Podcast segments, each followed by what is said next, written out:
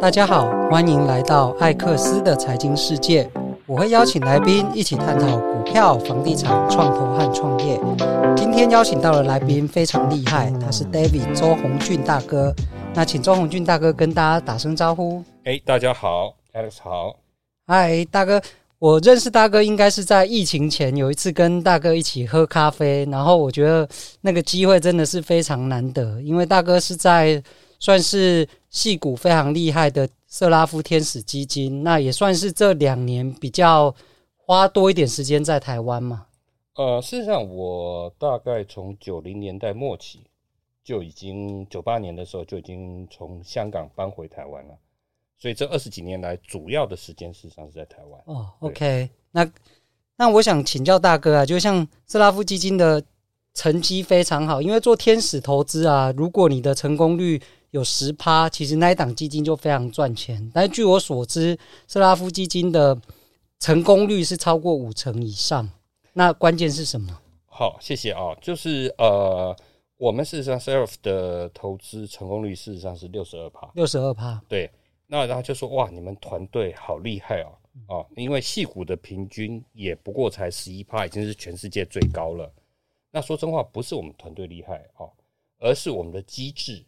啊、呃，比较比较特别，self 是全世界最呃这个最大的一个天使投资基金，呃，二零零四年成立，所以到目前为止已经十九年时间，然后管了十四个基金，总共投了一百五十多家新创。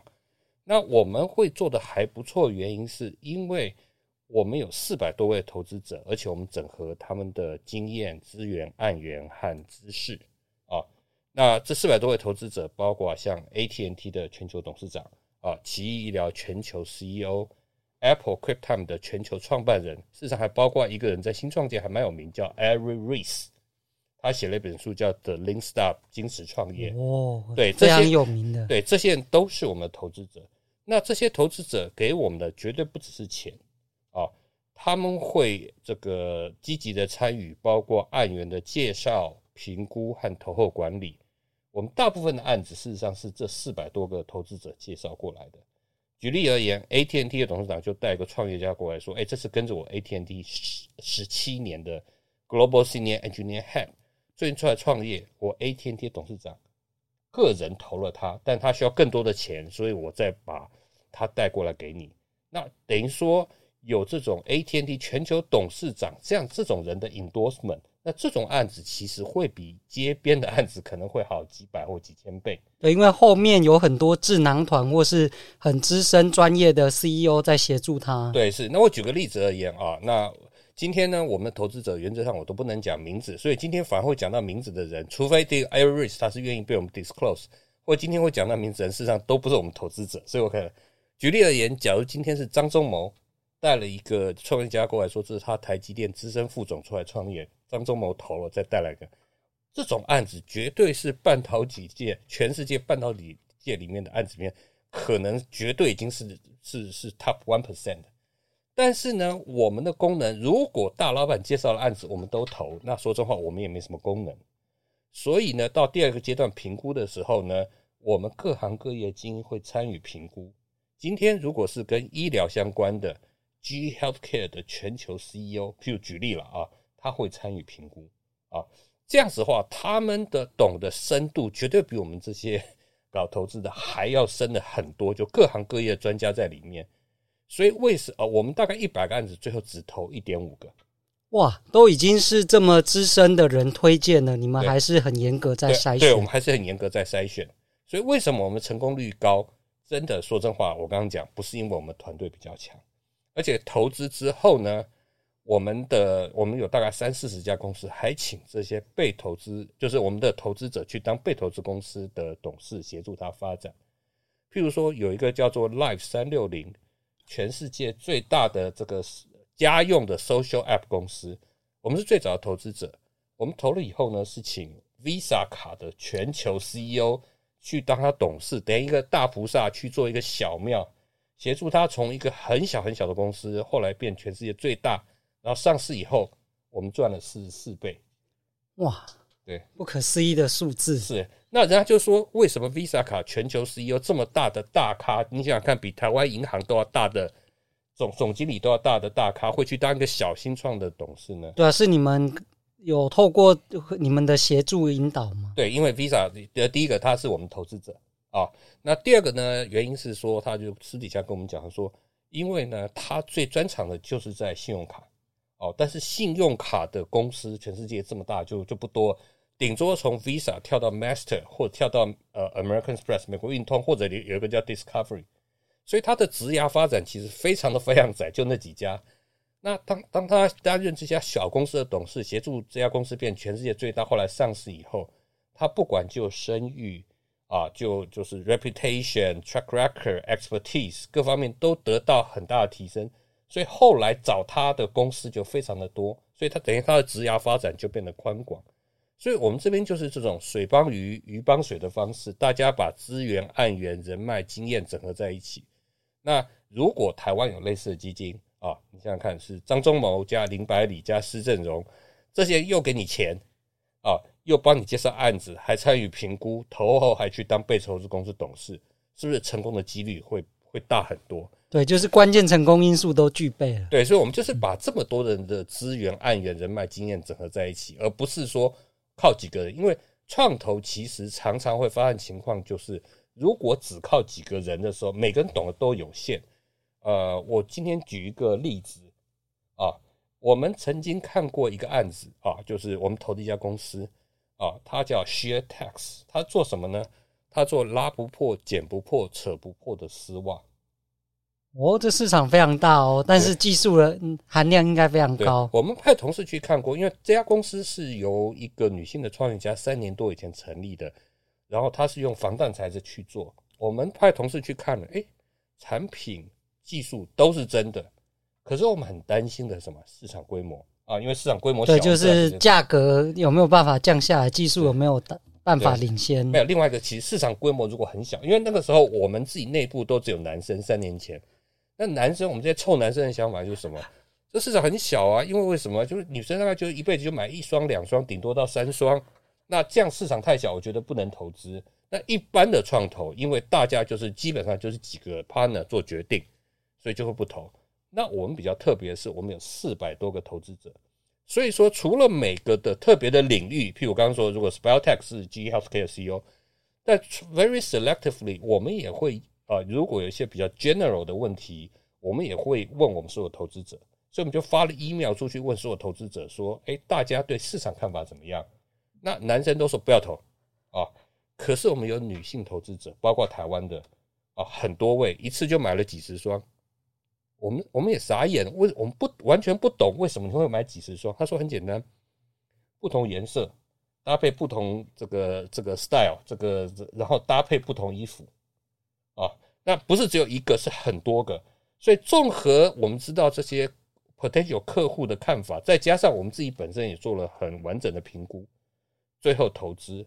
那这家公司呢，现在三年的时间已经一亿多美金的营业额，哇，那成长非常快速。对，而且它不是丝袜公司，必须说它是新材料公司。新材料公司，它就像当年的尼尼龙啊，或者是 Cortex 一样，所以它第二个产品事实上已经也出来了，泳泳衣。一个人从游泳池出来以后，不到一分钟，可以就是那个泳装会全部干。哇，那非常厉害。对。对，是。那第三个市场是 actually 还不是我们自己想到，也不是公司想到的，是我有一个新加坡的朋友跟我说，新加坡的军队和警察要每年要订一百万双。为什么？我也不懂啊。我想说你紧的，他就说很简单，因为军队和警察常常会在野外，大腿常常会被割伤。割伤以后，那个人倒下来了，还有你要两三个人去扛他，军医也没有那么多。以后出操的时候就，就就是去野外的时候，每个人里面穿一条，这样子整个的 performance 可以提升很多。所以它的市场其实不只局限于女性用品，其实是可以在各个产业去运用。对，是是是。那就回来就是说。这个案子大部分的创投，因为就几个人决定，像我，像很简单，你我一定都不懂这个市场，不懂啊，对不对？那一定就会拒绝。那这种拒绝其实就就很可惜，很可惜。对对对。哎、嗯，大哥，那据我所知，斯拉夫成立快二十年嘛，对，是。那当初好像也有投资马云，能不能跟我们分享这段故事？哦，Seraph 呢成立二零零四年，但是呢，我是在前一个呃基金公司叫做 Transback 新加坡的这个基金，我们在一九九九年四月份的时候提投投的啊，所以比 Seraph 成立还要再早五年。当年哦，在这家公司我还记得非常清楚，那次我们在香港开我们的投资审议委员会啊，进来一位。长得很特别的的人啊，这个大家现在看他都觉得很特别。我们你要想想看，当年我们看他的时候，第一个第一第一眼看到他，第二个他比现在还瘦很多，所以真的看到的时候吓一跳。但是真的他做 presentation 的时候，尤其他是用英文做 presentation 的时候，我必须说我没有听过有那么好的现场的 presentation 啊。你说奥巴马，你说 Clinton，他们会演讲，抱歉，我只在电视上看过他们，但是现场听。马云的说服力真的非常非常强啊！那当然会投他的原因，除了他说服力强以外，其实也牵涉到 Transpac 是亚洲非常非常老牌的投资机构，老到什么地步？连宏基电脑当初还没有上市的时候，Transpac 就有投，所以它真的历史很悠久。可是，在一九九九年四月的时候呢，在全世界 Internet 都很热门的时候，居然我们一家 Internet 公司都没有投。所以我们那时候其实也很想投，加上投资的金额也不大，五十万美金美金。那，那对你们来讲非常非常小，非常非常小。所以我讲就是说，一方面马云的表现很好，一方面当然也是因为我们自己有这个需求，加上金额也小，所以我们后来投。那我们投了以后呢，过就因为马云自己都说他被拒绝几十次嘛。那我们投了以后呢，过两个月，高盛 Goldman Sachs 投了两百万美金。加上马云他自己本身的 presentation 能力真的很强，所以他那一次就募到了四百多万美金。那这个故事是大概这样，但是呢，另外一个比较特别的事情是说，当他公司运营运营一年多以后呢，其实阿里巴巴那时候快倒了。主要原因是因为有些人的 presentation 能力世界一流，可是可能管理能力并不那么强。每个人都有他的强项和弱项嘛，啊。那那个时候，其实公司状况其实真的很不好。那我们身为投资者，一方面劝马云说，可不可以呃让就是等于负责执行管理方面是其他人来做；一方面呢，就是说也跟他就是说，我们也看看是不是可以帮忙去他去找到新的投资人。那很幸运的，就是软银投了两千万。哦，所以软银是在你们的协助牵线下才我们有我们有我们有做一些协助了啊。那呃那。他就在我们软银在我们快投资后两年啊投进来，投了两千万美金。没有软银那两千万美金，阿里就就完了，就就就拜拜了。但是那自从有那两千万美金啊，天时地利人和，加上有了这个比较更厉害的管理团队以后，阿里巴巴就整个就蒸蒸日上。那后面的故事，我想大家知道的很多。那这一笔投资可以大概透露？报酬率几倍吗？我们是九十一倍，九十一倍，对，是、嗯，这真的是人生只要中一次就非常厉害了。是啊，是啊，是啊，是啊，对啊，是啊。哎，大哥，我想请教哦，就是像你做天使投资，都要必须去投很早期，而且可能是很新的领域、新的技术。对，那这样您身为一个投资人，你要怎么不断的精进自己？呃，第一个，我刚刚说，我们真的不是靠我们团队本身啊，因为每个人懂得都很有限。啊，所以刚刚讲第一个案源就是来，大部分是来自于我们的投资者，当然也部分也是包括我们之前投过的公司，后来他们很成功啊，那他们还会介绍也很多好的案子啊，那所以所以这是我想这是一方面，然后呢，刚刚讲不管在案源、在评估或投后管理，我们这些投资者都会参与进来啊，所以这个才是成功原因。当然我们自己本身要去学了，而且。呃，这里面就讲到一件事情，就是说，很多人就说，那你们投资的标准是不是一定要一二三四五才会投？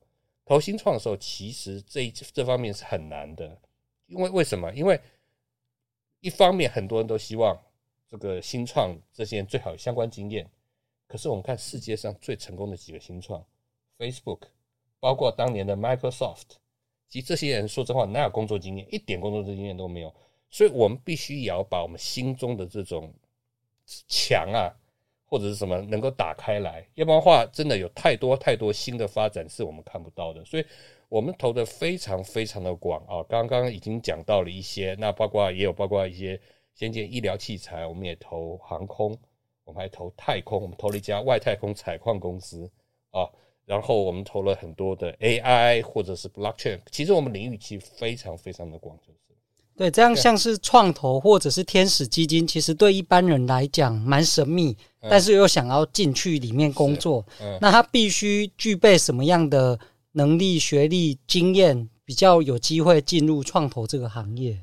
其实这个问题就回到当年我二十多年前我在香港。啊，啊工作那时候因为家庭因素，还有这个职业发展因素，我想回台湾。啊，那个时候我是在外资的证券证券业，那我就想说，哎、我很想进创投，可是透过所谓的 head hunter，事实上基本上找不到。head hunter 也直接跟我讲说，创投事实上就是一个萝卜一个坑，所以其实最好你看是不是可以找得到里面的人啊。所以事实上我也尝试了很久啊。然后后来才找的，才进入我刚刚讲的呃 Transpac 啊，这个会雅。那所以说真话，就是说要进去其实真的很不容易。那我看到创投，就是在创投里面工作人，其实大概有一半以上都很多都是因为他的同学、他的老师、他的学长学姐在那边，所以他才进来的。所以创投确实真的不是一个特别好进的一个这个行业，特别是。台湾的创投大概最强的时候是一九九零年到两千年，就投半导体的时候，对，或或不只是半导体了，包括广达，其实那时候也都是那时候起来的，所以那个时候台湾真的很强。可是后来越来相对而言就没有那么强了。那没有那么强的话，创投的不管过它的规模或者是它的这个人数也会有所这个这个削减。所以说要进来确实比较没有那么容易，就是了。对，那可以分享一下，就是您现在，例如说每天的工作行程大概是怎么安排？哎、欸，其实我工作行程其实很难很难形容，为什么？因为常常我们呃会跟被投资公司啊、呃、之间会有不同的 call，然后呢，常常我们要去看的公司，我必须要先第一个就是我们如果有资料，我们先看先评估这家公司，那。评估到一个阶段，可是有刚刚讲还是有很多不懂的啊，不懂的时候我们要去找行业的专家。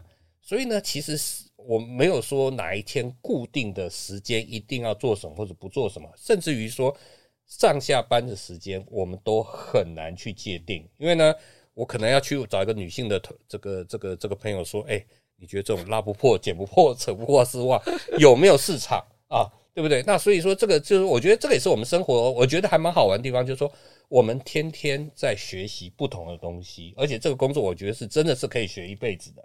对，因为技术不断的在进步嘛，商业模式或者是不同的呃组织打法，其实我觉得它的变化是非常多元的，所以就是要具备一个对事情保持热情，然后不断学习的这个能力跟心态。对对，我想你讲到重点了，对。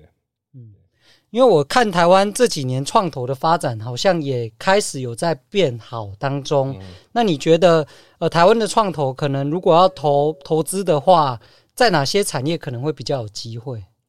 呃，台湾的创投，我觉得可能会。当然，我必须说，因为我主要的工作是在看海外的。我之前其实做了很，除了在做创投，就跨国的创投之呃之前，其实我也做了很多的跨境。